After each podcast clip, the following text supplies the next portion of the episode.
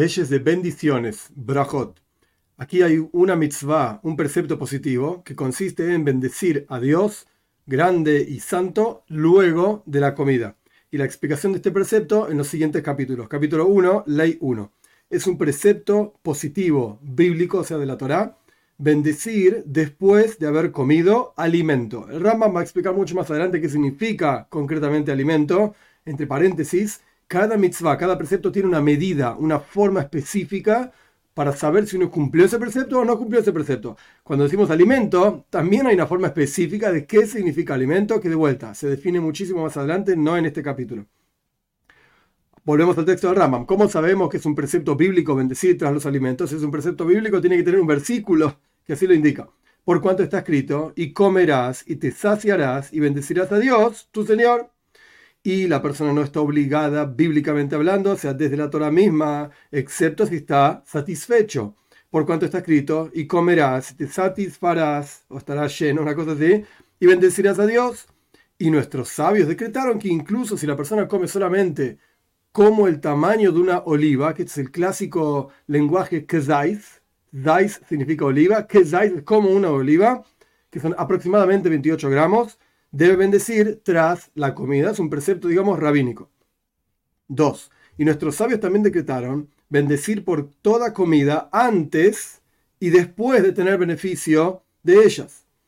E incluso si la persona tiene la intención de comer o beber cualquier cantidad, debe bendecir antes de tener beneficio de esa comida. Y también si la persona sintió un aroma bueno, debe bendecir y después puede tener beneficio de ese aroma. Y toda persona que tiene beneficio, digamos, de este mundo, de las cosas de este mundo, sin decir una bendición, el texto literalmente dice ma'al. Ma'al significa me'ila, que significa profanar, por así decir, robar de lo santo. El mundo le pertenece a Dios, dice el Talmud. El mundo le pertenece a Dios. Y cuando uno quiere beneficiarse de algo que es santo y le pertenece a Dios, tiene que hacer una braja, una bendición para redimir ese asunto de su santidad y poder tener beneficio, digamos, mundano. Y también nuestros sabios decretaron bendecir tras todo aquello que la persona coma y todo aquello que la persona beba, siempre y cuando la persona haya bebido un revis. Revis literalmente significa un cuarto de loig, es el nombre de la medida, que significa aproximadamente 87 mililitros, siempre y cuando, al respecto de la comida, haya comido un quesais, aproximadamente, como una oliva, aproximadamente 28 gramos. Y una persona que prueba la comida no requiere decir bendición ni antes ni después de la bendición hasta un revis, hasta la medida de la bebida, hasta la medida de la comida. 3. Y así como se bendice por, las, por el beneficio, de la misma manera se bendice por cada uno de los preceptos y después la persona cumple esa mitzvah, ese precepto. Muchísimas bendiciones decretaron nuestros sabios en forma de alabanza y agradecimiento a Dios, en forma de petición a Dios para recordar a Dios constantemente, al Creador constantemente, y a pesar de que la persona no tuvo ningún beneficio, ni tampoco hizo, cumplió ninguna mitzvah. 4. Surge entonces que todas las bendiciones en general son tres tipos de bendiciones. Bendiciones de beneficio, para tener beneficio del mundo, bendiciones de las mitzvot, antes de cumplir un precepto, y bendiciones de agradecimiento, da agradecimiento a Dios, que son en forma de alabanza y agradecimiento y petición para recordar al Creador siempre y temer de Él. 5. Y el texto, la liturgia, literalmente, de todas las bendiciones, Edra y su juzgado lo decretaron. Y no es apropiado cambiarlo, ni agregar ni una de ellas, ni que tampoco quitar una de ellas. Ninguna de las bendiciones, no se puede agregar bendiciones, no se pueden quitar las bendiciones. Y todo aquel que cambia de la traducción literal moneda, es decir, la forma específica que tiene cada bendición, que fijaron nuestros sabios, se está equivocando. Y toda bendición que no tiene la mención del nombre de Dios y la mención del reinado de Dios, no es una bendición, excepto si está apegada cerca de otra bendición, como el Rambam va a explicar en otro momento. 6. Y todas las bendiciones se dicen en cualquier lenguaje, siempre y cuando la persona diga en el otro lenguaje, no en la lengua santa, algo similar a aquello que nuestros sabios decretaron. Y si la persona cambió la forma de la bendición, por cuanto mencionó el nombre de Dios y mencionó el reinado de Dios y un asunto que tiene que ver con la bendición sobre lo que está haciendo, si es una bendición para tener beneficio, una bendición de una mitzvah o una bendición de agradecimiento a Dios, incluso si lo dijo en un lenguaje mundano, cumplió su obligación. 7. Todas las bendiciones la persona tiene que oír en su oído, valga la redundancia, aquello que está diciendo. Y si la persona no escuchó aquello que está diciendo, cumplió la obligación, tanto si lo verbalizó, traducción literal, lo sacó en sus labios, como si lo bendijo por esta cosa en su corazón. Esta es la opinión de Rambam. 8. Todas las bendiciones, no, la persona no debe interrumpir entre la bendición propiamente dicha y aquella cosa para la cual está bendiciendo con otros asuntos. Por ejemplo, no debe decir una braja, una bendición, eh, charlar con el compañero y después comer la comida por la cual dijo la bendición. Y si la persona interrumpió, tiene que volver a bendecir una segunda vez.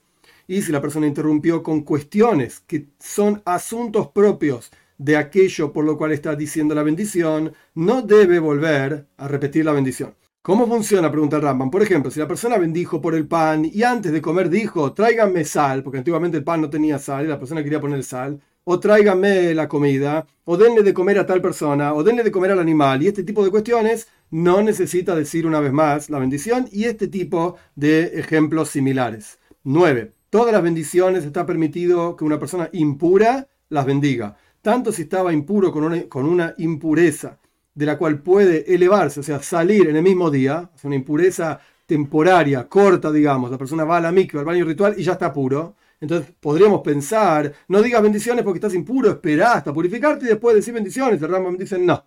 De vuelta, todas las bendiciones la persona las puede, eh, estando impura, las puede hacer tanto si estaba impuro con una impureza de la cual puede salir en el mismo día, o una impureza de la cual no puede salir en ese mismo día, una impureza más larga, por ejemplo, impureza de muertos que necesita casi toda una semana para salir de esa impureza.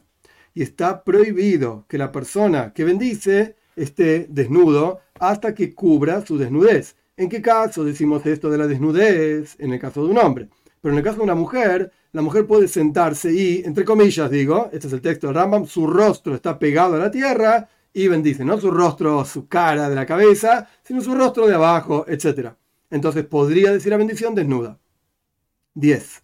Todas las bendiciones, a pesar de que la persona bendijo y cumplió su obligación, tiene permitida a la persona de bendecir esta misma bendición u otra para otras personas que no cumplieron su obligación para hacerles a ellos cumplir su obligación, excepto las bendiciones que tienen que ver con el beneficio, por ejemplo, de la comida, que nos corresponden, no son una mitzvah, no, tienen que ver con un precepto propiamente dicho, una persona no puede decir la bendición por otra, excepto si la persona que está diciendo la bendición tiene beneficio.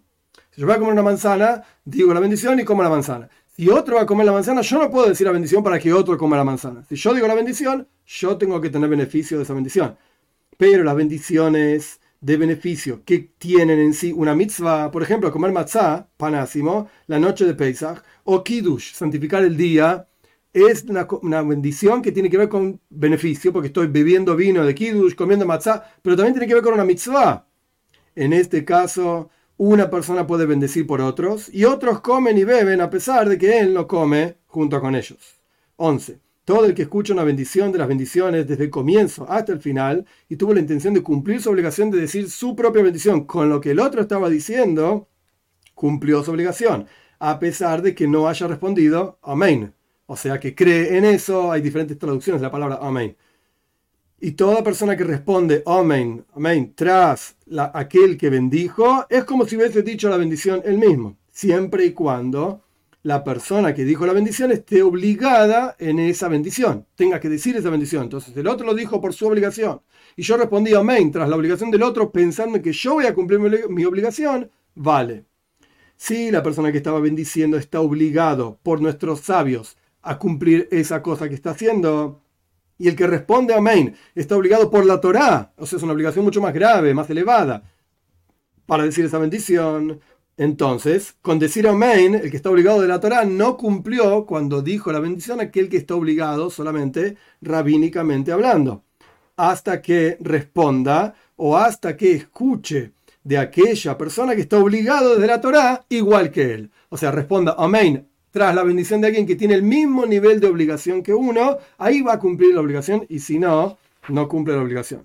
12. Muchos que se reunieron para comer pan o para beber vino, y uno bendijo para ellos y todos respondieron amén, entonces todos tienen permitido comer y beber. Pero si no tenían intención de comer todos juntos, sino que este vino por sí mismo y el otro vino por sí mismo, a pesar de que están comiendo de un mismo pedazo de pan, de una misma hogaza de pan, por así decir, cada uno de ellos debe decir la bendición para sí mismos. ¿En qué caso estamos diciendo esto de que uno puede bendecir por todos los demás? En el caso de pan y vino solamente. Pero el resto de las comidas y bebidas no requieren, palabra literal, haseiba. Haseiba significa, traducción literal, recostarse. Antiguamente la gente comía recostados hacia la izquierda y tenían una mesita delante en la cual ponían la comida e iban tomando y comiendo, digamos, de recostados, como la imagen de los romanos comiendo uvas recostados. Así comía la gente antiguamente. Hoy en día, incluso los comentaristas en el Talmud dicen, nos sentamos en una mesa con sillas. Esto es haseiba, es decir, una comida fija. A esto se refiere. Traducción literal es recostarse, pero se refiere a una comida fija. Entonces, pan y vino, para que uno pueda bendecir por los demás, se requiere de que sean comidas importantes. Pan y vino fijan la comida. La hacen, la transforman a una comida fija. Pero el resto de las comidas que no son comidas fijas, entonces no requieren un, espacio fijo y especial para la comida, sino que, continúa el texto de Rambam, si uno bendijo y el resto respondió amén, los otros pueden comer y beber a pesar de que no hayan tenido la intención de juntarse todos a comer. Es decir, pan y vino requieren esta cosa fija, aceiba. Y ahí uno puede bendecir por los demás. El resto de las comidas no requieren esta cosa fija de aceiba, recostarse, para que uno pueda bendecir por los demás. 13. Todo el que escucha un judío diciendo una braja, una bendición de todas las bendiciones, sea cual fuera la bendición, a pesar de que no escuchó la bendición entera desde el comienzo hasta el final, y a pesar de que no está obligado en, lo que la otra persona está bendiciendo, está obligado de cualquier manera a responder amén, simplemente por la alabanza al nombre de Dios. Pero si el que estaba diciendo la bendición era un hereje, o un no judío, o un niño que estaba aprendiendo a decir las bendiciones, o que era un adulto, pero cambió el texto de la bendición, no se responde tras de ellos, amén. 14. Toda persona que responde amén no debe responder un amén recortado. Hay diferentes palabras que en, realidad significan lo mismo. La primera es hatufa. Hatuf es recortado, que le falta la primera ale. En lugar de decir amén, la persona dijo main. Falta la primera palabra, la primera letra, perdón. Y tampoco un amén ktufa, significa un amén recortado que le falta al final. En lugar de decir amén, la persona dijo amén, sin la n al final y tampoco un amén corto, ni un amén largo, ni amén, y tampoco un amén, ni un amén, sino que tiene que ser un amén intermedio. Y tampoco debe levantar su voz, elevar su voz más que el que está diciendo la bendición propiamente dicha. Y toda persona que no escuchó la bendición, que él mismo está obligado a hacer y no la escuchó de nadie, no debe responder amén junto con todo el resto que sí escucharon la bendición. Esto se llama amén yesoima, como si fuese huérfano porque es un amén que no responde a ninguna bendición. 15. Todo aquel que bendice una braja, una bendición que no es necesaria, está diciendo el nombre de Dios en vano. Y es como una persona que jura en vano y está prohibido responder tras de él. Amén. Los niños, que les estamos, se les enseña a decir las bendiciones como corresponde, y a pesar de que se dicen las bendiciones en vano, en el momento del estudio está permitido, porque se le está aprendiendo, enseñando, perdón, a decir la bendición como corresponde. Y no se responde tras de ellos, amén. Y la persona que responde tras de ellos, amén, no cumplió con su obligación de decir la braja, la bendición que los niños están diciendo. Como dijimos anteriormente, el niño no está obligado bíblicamente ni rabínicamente, y esta persona sí, si es un adulto, está obligado. 16. Todo aquel que responde amén tras sus propias bendiciones es algo desagradable. Y la persona que responde amén tras una bendición que es el final de toda una serie de bendiciones, esto es loable. Por ejemplo, después de Boine Yerushalayim, que Dios, le pedimos a Dios que reconstruya Yerushalayim, la ciudad de Yerushalayim, en el final, digamos, de la bendición tras las comidas, como el Rama va a explicar en otro momento. Entonces, al final de Boine Yerushalayim, de esta tercera bendición, tras la comida, tras el pan específicamente, y después de la última bendición de la lectura del Shema a la noche, también se puede responder amén porque es el final de una serie de bendiciones. Y también en el final de, cada bendición, que es el final de una serie de bendiciones finales, valga la redundancia, la persona puede responder Amén tras su propia bendición. 17. ¿Y por qué uno debería responder Amén tras Boine Yerushalayim, que de vuelta es la tercera bendición lo que se llama Birjas en la bendición después de las comidas? Y he aquí, después de esta bendición, hay otra más. Hay una cuarta bendición que se llama Toive Meitiv, que le agradecemos a Dios que es bueno él y es bueno con los demás. ¿Por qué decimos entonces amén tras la tercera bendición y, no tras la cuarta bendición? Responde Rambam. Porque esta cuarta bendición se decretó en los días de los sabios de la Mishnah, Rabban Gamliel, y ellos la decretaron como un agregado a la bendición después de las comidas. Pero el final de las principales bendiciones después de las comidas es Boine Yerushalayim. ¿Y por qué uno no debería responder amén tras Abbas Oilam. Abbas Oilam es la segunda bendición antes de la lectura del Shema a la mañana, porque es el final de las bendiciones primeras del Shema. Y dijimos anteriormente que se responde amén, es apropiado responder amén tras las propias bendiciones cuando es el final de las bendiciones finales, que parece una redundancia, pero no es una redundancia, y no el final de las primeras bendiciones. Y todo este tipo de casos, de las bendiciones que las personas bendicen al comienzo de una cosa, por ejemplo, las bendiciones que se dicen antes de la lectura de la Megila, del libro de Esther en la fiesta de Purim, y prender las velas de Hanukkah, no se responde amén, de manera tal de no interrumpir con la palabra amén entre la bendición y aquella cosa por la cual uno está diciendo esa bendición. 18. ¿Y por qué la persona no respondería amén tras la bendición de los frutos? Es decir, después de decir la bendición, después de comer un fruto, es la bendición final, decir amén. O este tipo de bendiciones que son después de algún tipo de beneficio. El Rambam explica. Porque es una bendición única. Decir, es decir, una sola frase que es la bendición. Y no se responde amén excepto tras una bendición final que le precedió otra bendición, otra serie de bendiciones. Por ejemplo, la bendición del rey, que el rey decía en Hakel cuando se reunían cada siete años, todos en, en Jerusalén, en el Beis en el templo, etc. O las bendiciones del sumo sacerdote en Yom Kippur, o este tipo de cosas que era una serie de bendiciones, al final de toda esa serie de bendiciones finales, se puede decir amén, para hacer saber que ya terminó toda la serie de bendiciones y por lo tanto la gente responde amén, porque se, se terminaron las bendiciones. 19. Todo aquel que come algo que está prohibido, tanto a propósito como sin querer, no debe decir la bendición ni antes de comerlo ni después de comerlo. ¿Cómo funciona? Pregunta Rambam. Por ejemplo, una persona comió tebel. Tebel significa una serie de granos, producto de la tierra, de los cuales no se, puede ser otra cosa también, pero producto de la tierra que no se separó las donaciones adecuadas para el Kohen, sacerdote, para el Levi, etcétera, como se llaman Truma, Meiser, Meiser Sheini, etcétera. No se le separó nada de esto, se llama Tebel, está prohibido comerlo.